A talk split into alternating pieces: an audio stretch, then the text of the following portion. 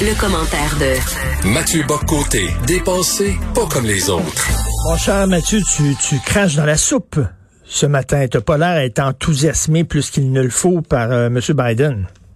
Bon, je ne crois pas cracher dans la soupe, d'autant que la soupe américaine n'est pas la soupe québécoise. Euh, premièrement, je, je, me, je réclame le droit d'observer ce qui se passe aux États-Unis en tant qu'observateur extérieur et non pas de participer de l'intérieur aux passions américaines. Première chose, que ce soit soit pour m'enthousiasmer pour Joe Biden ou que ce soit pour euh, m'enthousiasmer si tel était le cas pour Donald Trump. Euh, non, je, je, pense que le, le, le privilège qui est le nôtre en ce moment, c'est de ne pas participer de l'intérieur à cette espèce de guerre civile mentale qui touche les, les, nos voisins. Ensuite, je pense qu'il n'est pas interdit parce que par on est quand même leurs voisins, d'avoir un jugement pondéré sur tout ça, c'est-à-dire être soulagé du départ de Donald Trump, très bien. manifestement, on était devant un président à l'ego boursouflé qui, euh, qui avait une personnalité telle qu'il devenait toxique en politique. Sommes-nous obligés par ailleurs de faire semblant que, que Joe Biden est seulement le centriste euh, sympathique euh, vieillard qui, qu'il, tel qu'il se présente, le papy réconciliant la nation? Où est-ce qu'on peut dire un instant, il y a une dynamique aux États-Unis, ce président de transition risque d'être un président par avant, euh, il y a des tendances radicales dans le Parti démocrate qui se font sentir.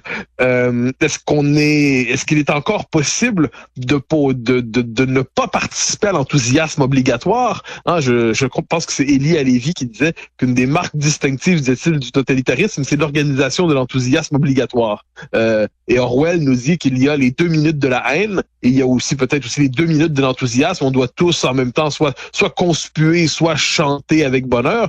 Euh, bon, ben, les médias sociaux encouragent aujourd'hui, une forme de pression, euh, euh, une forme de, de grégarisme numérique, de côté grégaire numérique. Bon, devant tout cela, moi je dis on peut regarder lucidement, raisonnablement, on peut dire bon parfait, il est là, il s'est fait élire très bien, il s'est fait correctement élire très bien.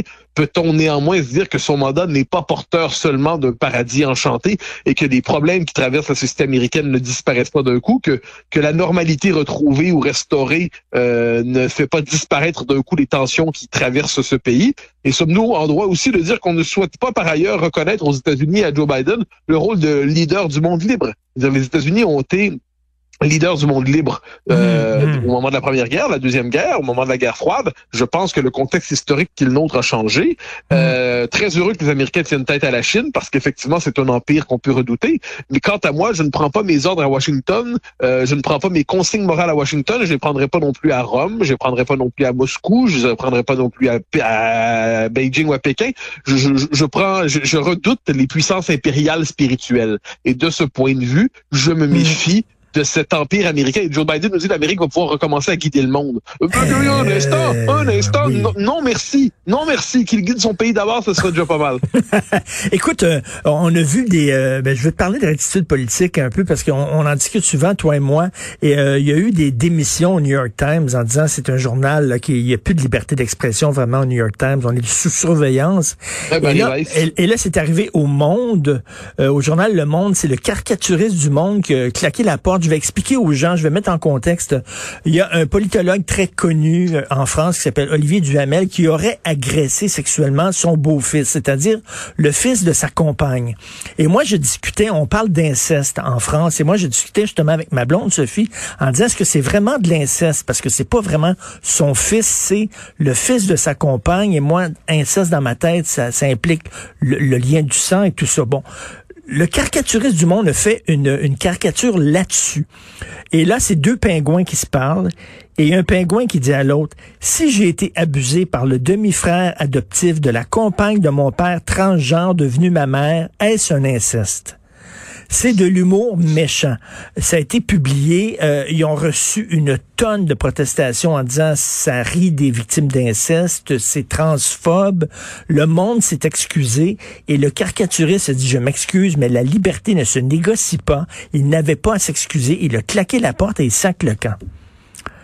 peut-être peut-être que le dessin était peut-être un peu de mauvais goût, je sais pas, ah, mais en même temps, c'est ça aussi le rôle d'un caricaturiste là. Ah ben, c'est drôle que tu me parles de ça parce que je suis en train d'écrire ma chronique du Figaro de samedi ah. en ce moment, ce qui va porter sur ça, euh, ben, donc sur, sur, Xavier Gorce. En fait, ça, ce que ça nous dit, tout ça, c'est assez fascinant en fait. C'est la puissance extrême aujourd'hui des meutes numériques. C'est-à-dire qu'on apprécie ou non le dessin, qu'on se, qu'on, la, question ou le, le, commentaire qui l'entourait n'est pas là. Je veux dire, si la fonction du caricaturiste est de plaire et de prendre ses ordres aux autorités spirituelles euh, qui se retrouvent sur les différentes les différents groupes qui sont sur Twitter qui disent on a le droit de rire de ça, on n'a pas le droit de rire de ça, ça c'est scandaleux, ça c'est drôle. Bon, il a fait ce qu'il avait à faire. Il a fait on n'est pas obligé d'aimer en passant. On peut, on peut penser que c'était franchement euh, déplacé, mais la question n'est pas là. La question est est-ce que des meutes numériques aujourd'hui ont la capacité de casser véritablement les euh, les institutions, de, de cadenasser, de verrouiller la parole publique? Or, c'est ce qui arrive aujourd'hui, on l'a vu, donc le monde désavoue son caricaturiste, et le caricaturiste dit, ben, je fiche le camp, je fiche le camp. Ce qui est paradoxal, c'est que le, caricaturiste en question, lui-même, qui manque pas de talent, était pendant longtemps un spécialiste de la diabolisation. Donc ça, c'est le, ah le propre de notre époque. Ah c'est-à-dire le, le diabolisateur finit toujours par être diabolisé. On se croit de gauche, donc une fois pour toutes à l'abri, mais on n'oublie pas qu'il suffit pas d'être à gauche, il faut le rester. Et pour le rester, il faut donner des gages, il faut toujours suivre le mouvement. Et si on ne suit pas au bon moment, ou si on transgresse un point d'orthodoxie, même par l'humour d'une manière ou de l'autre, eh bien, on peut être expulsé chez les infréquentables et à droite et susciter la, les tempêtes des les tempêtes médiatiques qui font notre temps. Donc non, ce qu'on voit là-dedans, c'est là, et ça nous ramène à la question, je pense, centrale pour notre époque. C'est pas pour rien, on en parle aussi souvent, c'est la puissance des réseaux sociaux, des, empires numériques, des meutes qui s'y déploient, des meutes qui s'y agitent, le fait que les institutions soient hyper réactives par rapport à ça aujourd'hui. Il suffit qu'une tempête se déclenche avec quelquefois ce qu'on appelle la culture de l'extrait, hein. C'est-à-dire un petit passage d'une intervention est découpé, on circule cette, cette intervention-là circule sur les réseaux sociaux, l'émission en elle-même on ne la regarde pas, on ne la voit pas. Résultat, tout le monde s'enthousiasme pour un deux minutes dégagé de 30 minutes et là, il faut pendre. Je, me rappelle, ça, ça, ça, m'est arrivé, si je peux me permettre, il y a quelques mois, dans la question du racisme systémique. Un petit extrait d'une émission circule. Euh, tout le débat était facile parce qu'on ne regarde pas le débat. Et là, c'est comme si l'extrait dégagé, l'extrait comme ça, décontextualisé, eh bien, en vient presque à faire dire le contraire de ce qui est dit. C'est assez fascinant. Donc, mais, moi, je, mais, mais, ce qui est déprimant là-dedans, c'est que les gens ne, ne savent on dirait que les gens savent plus lire. Je, je répète ce que le pingouin dit à l'autre. Je répète.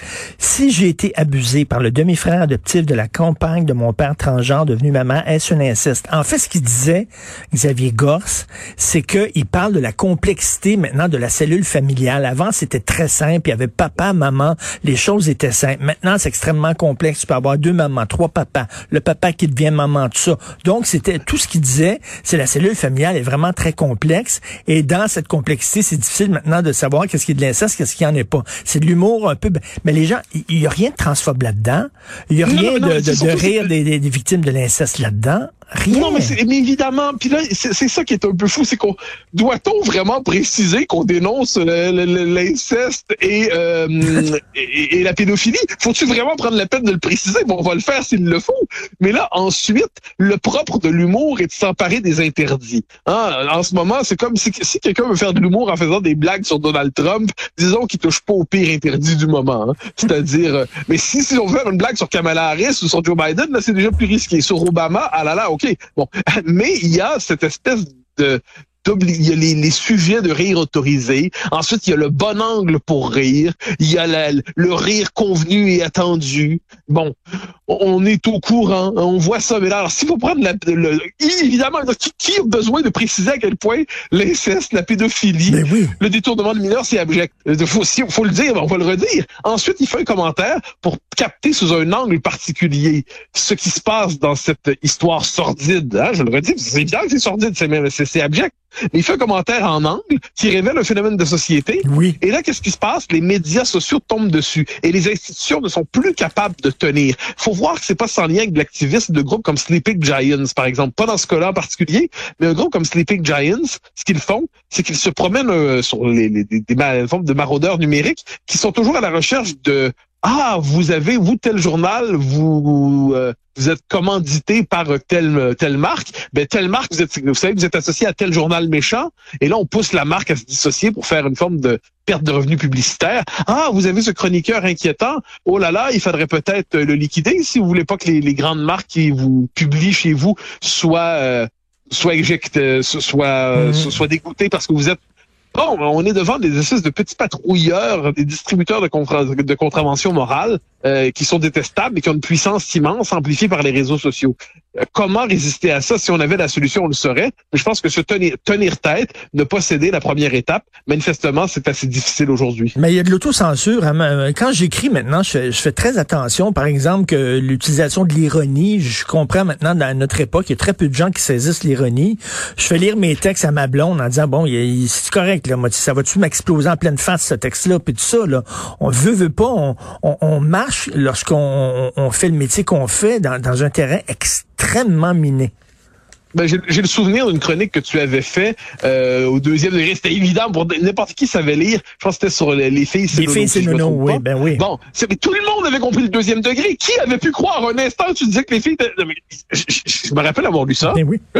et là, je me rappelle avoir été surpris de la controverse en me disant, mais y a-tu vraiment quelqu'un qui a fait semblant de pas comprendre ce qu'il veut dire et ce qu'il vient de dire. Et là, on tombe ce moment très particulier où les gens font semblant consciemment de pas comprendre parce qu'ils savent qu'il y a un potentiel de controverse et ils décident consciemment de s'indigner en disant ah ah mais ce mhm. deuxième degré cachait un premier degré qu'ils n'osaient pas s'avouer. Bon, OK. Qu'est-ce qu'on fait, petit enquêteur numérique? Qu'est-ce qu'on fait, petit dépisteur d'arrière-pensée? Et là, on, a ça à répétition. Donc là, oui, effectivement, il y a une forme d'autocontrôle, d'autosurveillance, d'autocensure, et c'est normalement à ce moment-là que les patrouilleurs numériques et autres gardiens de la morale nous disent, mais ce qu'on veut, c'est une conversation. Ce qu'on veut, c'est un dialogue. Moi, je commence à me méfier des gens qui euh, leur, appel au dialogue, c'est un appel à la censure ou c'est un appel à la diabolisation. C'est quand même, on est dans ce registre un peu étrange. D'ailleurs, je me permets de faire un tout petit lien avec ce qui se passe avec Yves-François Blanchet en ce moment. Yves-François Blanchet bloque les gens qui l'insultent sur Twitter. Bon. Il bloque les gens qui l'insultent, il n'a pas envie de se faire insulter. Parce qu'il bloque trop rapidement l'occasion, probablement, mais c'est un réflexe d'hygiène numérique de bloquer les gens qui nous insultent sur Twitter. Et eh bien là, c'est rendu qu'on l'accuse, hein, même dans les autorités de la Pravda locale. Oh là là, vous bloquez, vous êtes le bloqueur méchant, vous allez perdre des électeurs, bloqueur compulsif. Non! Et on l'insulte, il a le droit de répondre. Puis là, c'est génial. Moi, je me fais faire le coup assez souvent. Des gens m'insultent, me traitent de tous les noms possibles, je les bloque. Et ensuite, on dit, ah, il réagit mal à la critique, il n'accepte pas les conversations.